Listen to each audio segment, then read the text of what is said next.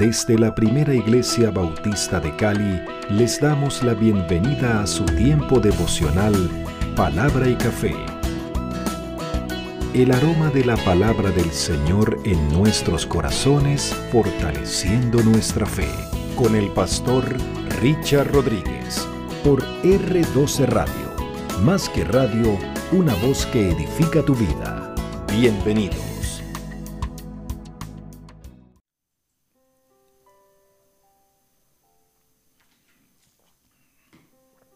Bueno, muy bien, mis amados. Déjenme y tomo por aquí algunos datos más.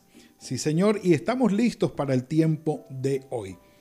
Para hoy, mis amados, Señor, tú me has rescatado y me has salvado. Eres mi Dios.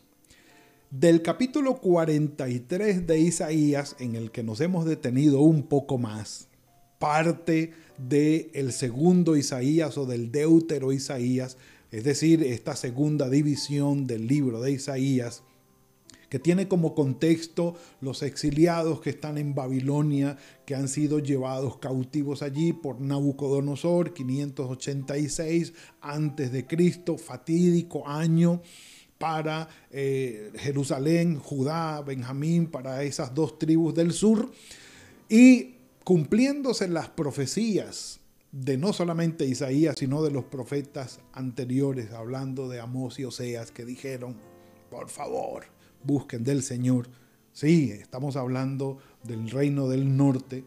Fue eh, desaparecido, disperso por Asiria en el 721 antes de Cristo y 136 años más tarde eh, Judá, Jerusalén fueron llevados cautivos. Ya no el imperio asirio, sino el imperio babilónico y ya vamos a hablar de esos cortos detalles rápidamente. Es Nabucodonosor quien hace esto y estando ya en el exilio hay palabra del profeta Isaías para ellos. Estuvo Isaías durante todo ese tiempo, gran discusión. Eh, el Señor le reveló a Isaías durante el tiempo de su ministerio que esto iba a acontecer y previamente escribió o eh, pronunció o proclamó todas estas palabras de consuelo, de aliento y de esperanza para los cautivos en Babilonia. También puede ser, sea cual sea la posición, pues en ambas el Señor puede haber actuado porque tiene cómo y con qué. Así que estamos en esta segunda parte deteniéndonos un poco por la profundidad de la teología y del contexto de esperanza y de fortaleza para el pueblo que tiene el capítulo número 43 del el libro de Isaías. El Señor ya les ha dicho, ahora dice el Señor, así dice el Señor, creador tuyo, Jacob, formador tuyo, Israel, no temas, yo te redimí, te puse nombre, mío eres tú, tú eres mío. Cuando pases por las aguas, yo estaré contigo, y si por los ríos no te anegarás. Cuando pases por el fuego, no te quemará, ni la llama arderá en ti. Cuando pases, ¿sí? Vamos a pasar, vamos a pasar. Bueno, ya hablamos de ello. Pero llegamos al versículo 3 y hay un por que viene a dar, sí, de manera literaria en la, en la digamos, en el arreglo del texto y del, y del mensaje, viene a dar las razones por qué de todo lo que ha pasado, de, de, lo que ha prometido anteriormente. Cuando pases por las aguas, sí, cuando estés en todas las dificultades, yo voy a estar. Te daré aliento, te daré fortaleza. A lo mejor las situaciones no se arreglen en el tiempo que tú quieras que se arreglen, ni cambien en el tiempo que tú quieres que cambien, pero yo voy a estar contigo porque yo tengo en mi mano el manejo del tiempo. Las sazones y las oportunidades están en las manos del Señor. Entonces Él dice, ¿por qué va a suceder eso así? Porque yo, el Señor, Dios tuyo, el Santo de Israel, soy tu Salvador. A Egipto he dado por tu rescate. Y uno empieza como, ¿qué? A Etiopía y a Seba a cambio de ti. Y empezamos allí como quien dice, bueno, ¿qué es lo que está pasando en este lugar? Bueno, vámonos despacio, vámonos despacio. Porque yo, el Señor, Dios tuyo, si ustedes ven en la última parte del versículo 1, dice, te puse nombre, mío eres tú, o tú eres mío. Pero aquí está diciendo, yo soy el Dios tuyo. Entonces, va combinando de una manera muy poética, pero también teológica y agradable, es decir, concuerda, eh, una reciprocidad muy, por decir algún término, chévere, o sea, bonito, qué, bueno, que uno encuentra aquí, yo te redimí, te puse nombre, tú eres mío, pero también yo soy tu Dios. Entonces, se, muestra una reciprocidad en el lenguaje que abarca eh, y no deja ningún tipo de duda. Definitivamente Dios ama a Israel y es el Dios de él. Obvio, sí, claro, ya en la teología del Nuevo Testamento en nuestro Señor Jesucristo, ya lo vamos a ver, esto se proyecta sobre nosotros. Entonces, arriba dijo, mío eres tú y ahora está diciendo, yo soy tuyo muy, muy eh, romántico, pudiéramos decir en los términos occidentales, lo que el Señor está diciendo. Porque yo, el Señor, Dios tuyo, dice el Santo de Israel. Déjenme decirle algo, y aquí mejor lo leemos, mejor lo leemos. El Santo de Israel. Es el título preferido de Isaías para designar al Señor, a Dios, a Yahvé. La expresión tiene un doble sentido. Por un lado, exalta la santidad de Dios, es decir, su majestad, bondad y poder infinitos que están por encima de todo lo creado. Por el otro lado, realza la condescendencia divina, pues se ha revelado Dios a Israel y se hace presente en medio de él este Dios santo quiere para sí un pueblo santo. Y cuando se dice que ese título de el santo de Israel es el preferido de Isaías, pues no lo dice en vano. ¿Por qué? En toda la Biblia aparece el término 31 veces. O 31 veces. ¿Ves? Aparece en toda la Biblia. Y de todas esas 31, 25 son de Isaías. De manera que es el profeta, obviamente no es el primero que lo menciona, pero es el profeta que le da más importancia a este título para el Señor, entendiendo un momento, un momento, paremos. Yo soy el santo de Israel. Toda la creación no me llega. No, no, no. Se ha generado a través de mí, por mí ha sido hecha, pero yo soy el santo de Israel. No llegan al nivel mío. Y entendiendo mi santidad, mi dignidad, mi majestad, yo he tenido la condescendencia, he tomado la decisión, he tomado el nivel de bajarme a estar con ustedes. Y aquí estoy. Pero eso no significa que he perdido nivel, sino al contrario, esta cercanía mía debe motivarlos a ustedes a ser como yo. No al contrario, no es que yo esté tolerando, que esté dejando pasar, no, no, no, no. El nivel mío de santidad no ha menguado. Al contrario, al acercarme a ustedes se nota la diferencia, pero esto debe motivarlos. Y por eso la exigencia, por eso la exigencia del Señor de que Israel fuese santo. Pero entonces, sigue adelante, eh, sigue adelante el, escritor sagrado, eh, Isaías.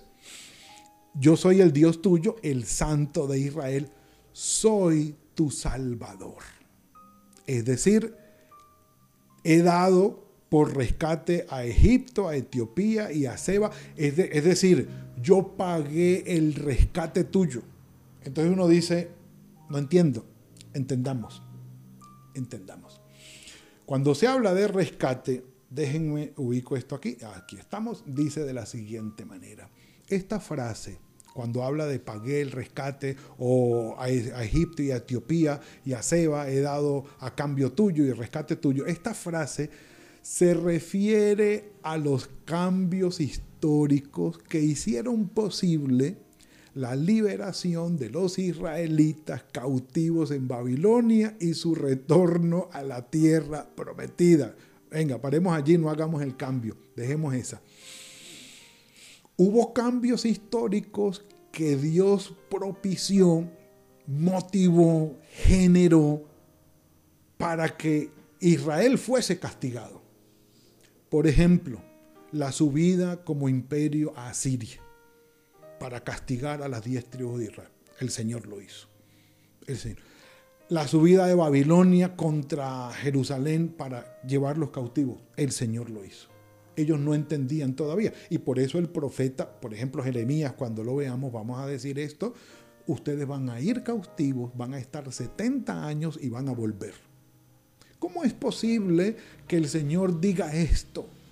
Si Israel es una cosita de nada frente al imperio poderosísimo, que solamente falta mirar gráficamente en, un mapamundi todo el vasto imperio asirio o babilónico o el imperio persa o griego, que eso era una cosa descomunal, contra Israel, que podría ser hasta menos que una pequeña provincia del imperio. ¿Cómo es que el Dios de ese pueblecito era el que incitaba y gobernaba todo esto? Sí, Señor.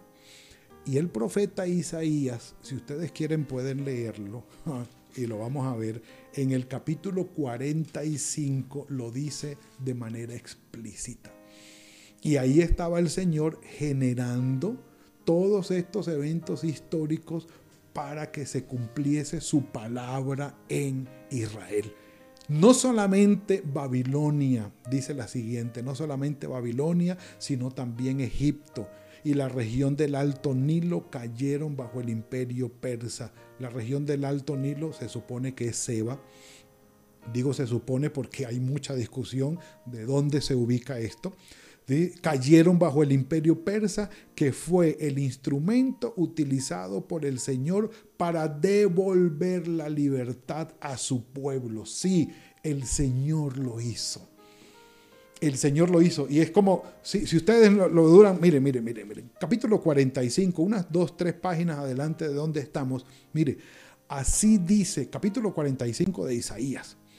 Así dice el Señor a su ungido. Sí, tenemos tiempo. Así dice el Señor a su ungido Ciro, el persa, el cual, al cual tomé yo por su mano derecha para sujetar naciones delante de él y desatar lomos de reyes para abrir puertas delante de él, puertas que no se cerrarán. Esto se lo está diciendo el Señor, esto lo está hablando el Señor acerca de Ciro, el persa, un pagano. Sí, el más más del imperio persa y los persas pues son lo que es hoy eh, Irán, eh, eh, el, país de Irán. Dice, yo iré delante de ti. Está hablando del Señor sobre Ciro. sobre Ciro, sí, su ungido. Yo iré delante de ti y enderezaré los lugares torcidos, quebrantaré las puertas de bronce y haré pedazos cerrojos de hierro, te daré los tesoros escondidos. Lo está diciendo el Señor de Ciro. Te daré los tesoros escondidos y los secretos más guardados para que sepas que yo soy el Señor, el Dios de Israel, que te pongo nombre, es decir, que tengo autoridad sobre ti. Por amor de mi siervo Jacob de Israel, mi escogido, te llamé por tu nombre. Si ven, te llamé por tu nombre, te puse nombre insigne, aunque tú no me has conocido. Ahí tienen, pues, ahí tienen.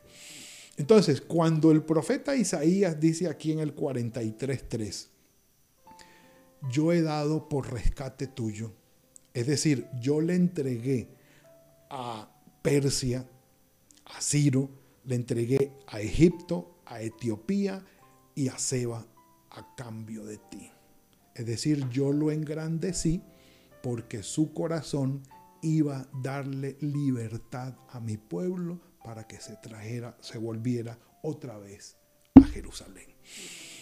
Mis amados, cuando hablábamos nosotros de que el Señor forma a Israel y que usa todos los eventos históricos para formar también el pueblo de Israel, nos estamos refiriendo a esto. ¿Qué quiere decir entonces? Sí, el Señor tiene el control de la historia. Y los eventos que ocurren a nivel universal, a nivel internacional, están bajo el control del Señor. Nada sale de su mano poderosa, nada se escapa de su control.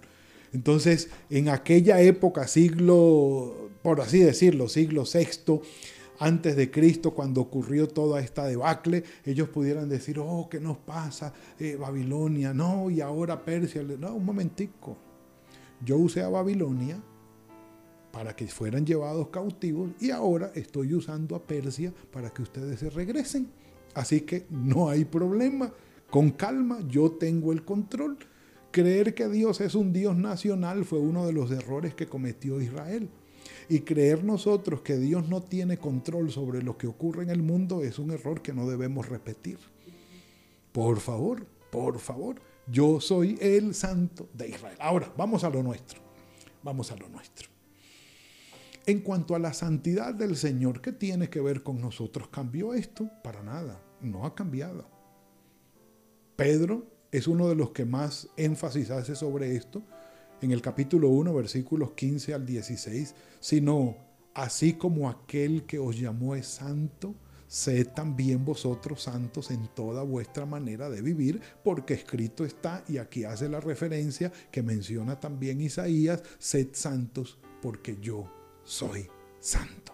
Entonces, mis amados, la santidad de Dios recordemos eh, título clave, preferido y enfático del profeta Isaías. Yo creo, dicen algunos comentaristas, y estoy muy de acuerdo, debe ser por el llamado que tuvo el profeta cuando vio al Señor en el templo y entendiendo la santidad del Señor. Y por eso el énfasis que él hace, como les digo, de las 31 veces que aparece en la Biblia, 25 son de Isaías, el santo de Israel. Como diciendo, todos estos eventos que han llegado a tu vida, el Señor, hablándole a Israel, a Judá, el Señor los ha propiciado para que cada vez seas más purificado y moldeado a mi manera, a mi carácter, dice el Señor. Y por eso la exigencia llega hasta nosotros.